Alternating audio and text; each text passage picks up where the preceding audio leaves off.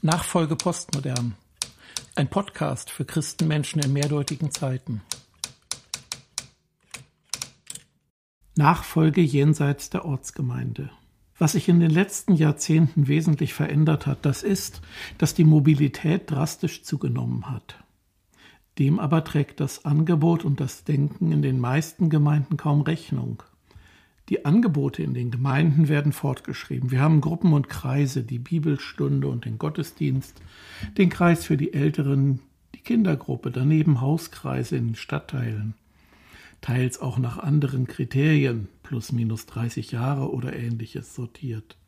Klar, wenn ein Angebot über einige Zeit schlecht besucht ist, wird darüber nachgedacht, etwas zu ändern, aber nicht kategorisch. Gemeinden sind ausgezeichnet in der Feinabstimmung. Die Art zu denken ist aber stets vom Angebot her und damit recht klassisch.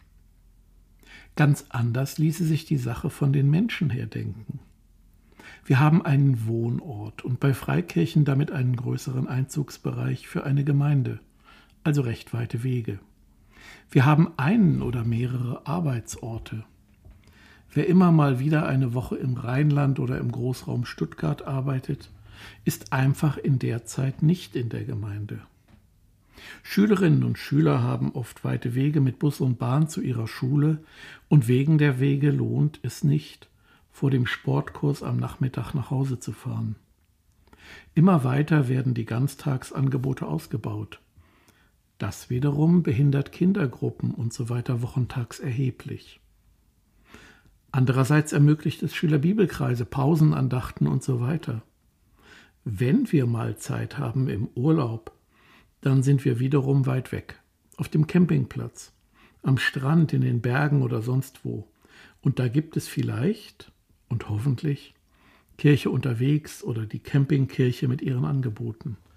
Aber das ist nicht meine Gemeinde. Immer mehr Zeit verbringen wir unterwegs. Manche haben entdeckt, dass man die Auto- oder Zugfahrt mit auch christlichen Podcasts gut füllen kann. Für die traditionelleren gibt es bei DAB Plus den Evangeliumsrundfunk. Wenn Gemeinden beginnen, von den Einzelnen und deren Lebenspraxen her zu denken, dann kommt alles auf den Prüfstand.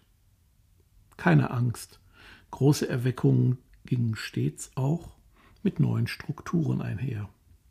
Selbstverständlich ist es nicht möglich, für 230 Mitglieder einer Freikirche je einzeln zu fragen, wo passt da etwas? Sehr wohl möglich ist es aber, die vielen Einzelnen in Gruppen bzw. Typen zu sortieren.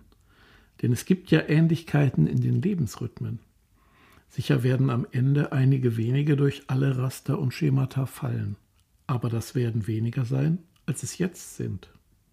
Wenn wir also die Liste unserer Gemeindeglieder durchgehen, dann ist der Vorteil einer Freikirche, dass wir voneinander wissen. Oder wir können mit vertretbarem Aufwand nachfragen. In Großkirchen wird die Typisierung gröber ausfallen müssen. Der Nutzwert ist dennoch groß, denn es werden andere, eher die Sonderfälle, durch das neue Raster fallen.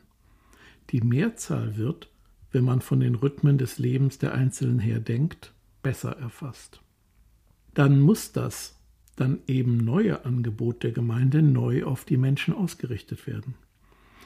Möglicherweise wird dann die Bibelstunde oder der Sonntagsgottesdienst eben nicht mehr das Zentrum sein können, weil sie ungeeignet sind, eine nennenswerte Zahl der Menschen erreichen zu können.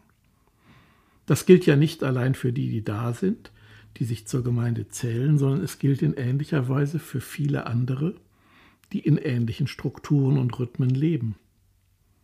Wie soll denn der, der von der Firma nach Süddeutschland geschickt wird und auf der Fahrt mit dem Kollegen auch über seinen Glauben spricht, diesen Kollegen mitbringen, wenn nicht zu einem passenden Angebot?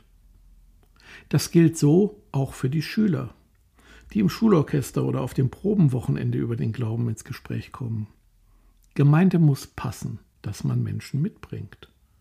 Ob das, wohin man geht, dann eine Jugendgruppe, ein Gottesdienst oder ein Sommertreff im Garten mit Singen und Gemeinschaft ist, das kommt darauf an. Auch völlig neue Formate sind denkbar. Hauptsache ist, dass es Arten und Weisen sind, wie wir heute als Christenmenschen in der Nachfolge leben können. Old Economy war, wir haben da ein Angebot. Das Neue ist, wir haben Menschen im Blick und fragen sie, was sie brauchen und möchten, um in ihrer jeweiligen Situation bessere Nachfolgerinnen und Nachfolger Christi werden zu können. Die Frage ist, trauen sich die, die am Ruder sind, so zu rudern, den Kurs zu ändern? Oder machen sie lieber weiter wie bisher, auch dann, wenn das Boot gegen eine Mauer treibt? Vielen Dank fürs Zuhören bei Nachfolge Postmodern. Weitere Informationen finden Sie im Internet unter www.nachfolge-postmodern.de.